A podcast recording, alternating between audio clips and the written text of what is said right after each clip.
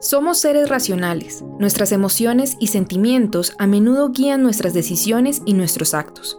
Pero a veces logramos pensar con cabeza fría, con el cerebro y no con el corazón.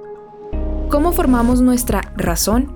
¿Será que es algo que se nos enseña o que debemos aprender solos? ¿Habrá una manera correcta de ser racional? ¿Nuestra razón debe opacar nuestras emociones? Para entender el peso político que tienen los datos, quisimos explorar más estos mismos. Por eso se une a este podcast Claudia Báez, periodista de datos e investigadora, quien es la directora general del medio independiente Cuestión Pública. Ella nos hablará sobre la importancia que tienen los datos en nuestra vida diaria y el rol que juegan en una conversación tan diversa como tenemos que hablar Colombia.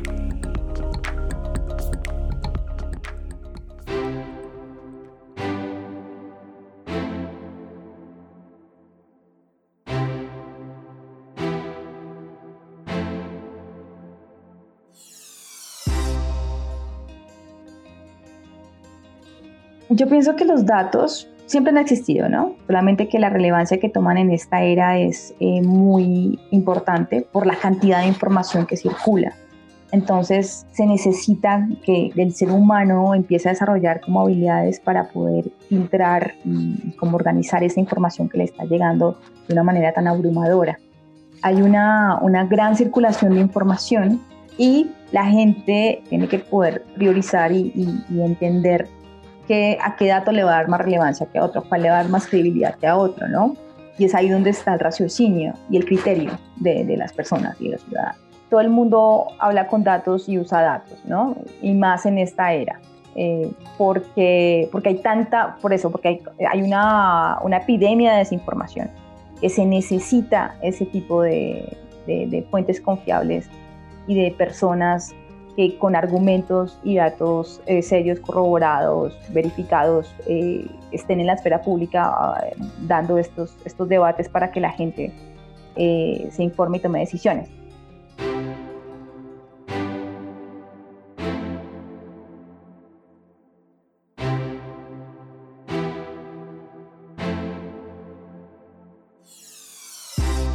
Yo pienso que en, en, justamente esta era la gente recurre más a poder argumentar con datos y hechos muy puntuales. ¿Por qué? Porque pues la información está a la vuelta de tu teléfono, ¿no? Es mucho más sencillo corroborar si alguien te está mintiendo o no te está mintiendo, ¿no? Y hay una serie de jerarquización de fuentes confiables que no todos los ciudadanos la tienen consciente, pero eh, este tipo de jerarquización de fuentes existe y ellos van a discernir o a conversar con datos muy puntuales. Para eso yo pienso que eso es eh, parte del debate, de, poder eh, democratizar un debate y hacer un debate eh, elevado, ¿no?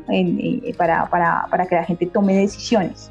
por eso usamos los datos en esta era. No es lo mismo esta década que la década pasada. Es decir, en el año 2000 no teníamos esta circulación de información porque para acceder a Internet en el año 2000, por lo menos en Colombia, tenías que conectarte con línea telefónica, eso costaba un montón, o sea, no, eh, hasta ahora estaba arrancando la, la, web en, en, el mundo, bueno, llevaba unos tiempos en Estados Unidos estaban avanzados, pero acá estábamos como arrancando, entonces no era tan sencillo. Antes de pronto la gente, cuando no tenía este volumen de información que eh, circula en este momento, pues la gente podía eh, decir con muy, una actitud muy severa o muy segura ciertas cosas y la gente le creía sin saber cómo, porque para poder corroborar lo que decía este tipo o esta persona, estaba, es tu interlocutor, tenías que irte hasta la biblioteca, buscar el libro para encontrar el dato exacto. Que, entonces, lo que hizo toda la revolución digital es darte la información a la vuelta de tu teléfono. En esta década, eh, de 2010 para acá, pues ya es una revolución brutal en, información, en tecnología, en, digital. Entonces, yo me refiero a la digital, pues sí, eh, pueden ser estas dos décadas, pero en especial esta última, donde el ser humano está lleno de información, hay una intoxicación. Entonces, ¿cómo actúa, cómo interactúa el humano con tanta información en su entorno? Porque puede haber personas que, que, todo, que se informan a través de, o, toman como cierto todo lo que aparece en redes sociales y hay personas que dicen, eh, pues no, mira, yo me leí un paper de Oxford que dice, ta, ta, ta. Y esos son círculos sociales diferentes y bueno, y es el nivel de discurso eh, que puede llevarse hacia un lado o hacia el otro.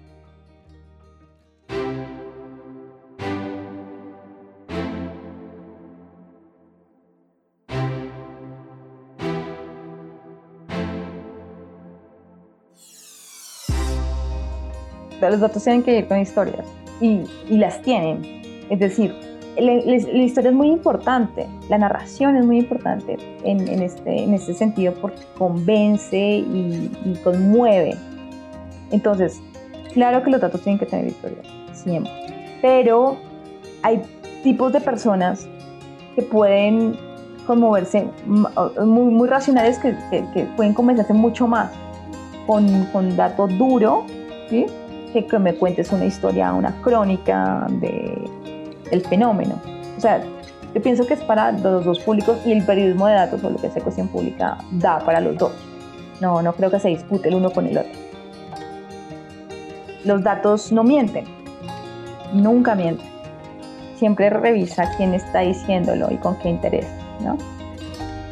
Y luego lo ves, eh, con, si, si, es un tema del que tú no tienes conocimientos, pues una jerarquización de fuentes, ¿no? O sea, quién es el experto o la fuente primaria para este tipo de información. Y dos, eh, con todo lo que circula en redes sociales, ser muy escéptico, muy escéptico. Eh, hay que ver el de difundir esa información, compartirla. Hay una responsabilidad también de, del consumidor, ¿no? Hay campañas y hay cosas que, que, están sucediendo y que de pronto la gente no, no, no, dimensiona los peligros de la tecnología porque no, no entiende esa tecnología, muchos no entienden esa tecnología. Y los que la entienden saben que pueden usarla para el bien o para el mal. ¿no? Eh, yo prefiero usarla para el bien y eso hacemos en cuestión pública.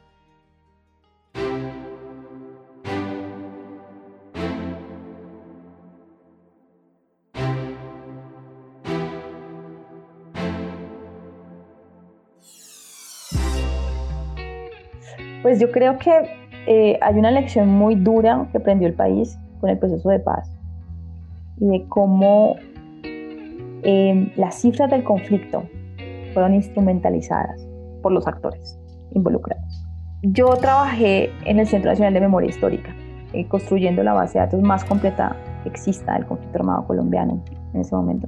Y, era una, y es una base absolutamente eh, rica y desagregada, eh, una, una, base increíble. Cuando yo estaba trabajando en el Centro Nacional de Memoria Histórica, se estaban discutiendo los el proceso de paz, se estaba negociando el proceso de paz en La Habana. Y esa información del Estado, eh, a la cual, pues, pero que, había, el esfuerzo del Estado fue consolidarla, ¿no? Y contrastarla y organizarla de, más de 522 fuentes de información, un trabajo monumental, monumental. Pero, ¿qué pasaba? Había temor de sacar esa información durante el proceso de paz, porque como está, porque podría ser dar los datos instrumentalizados por todos los bandos. Entonces, eh, los que no estaban a favor del, proceso de paz, pues iban a sacar las cifras de, de cuántos eh, crímenes habían cometido las FARC, ¿no? Y aún lo hacen.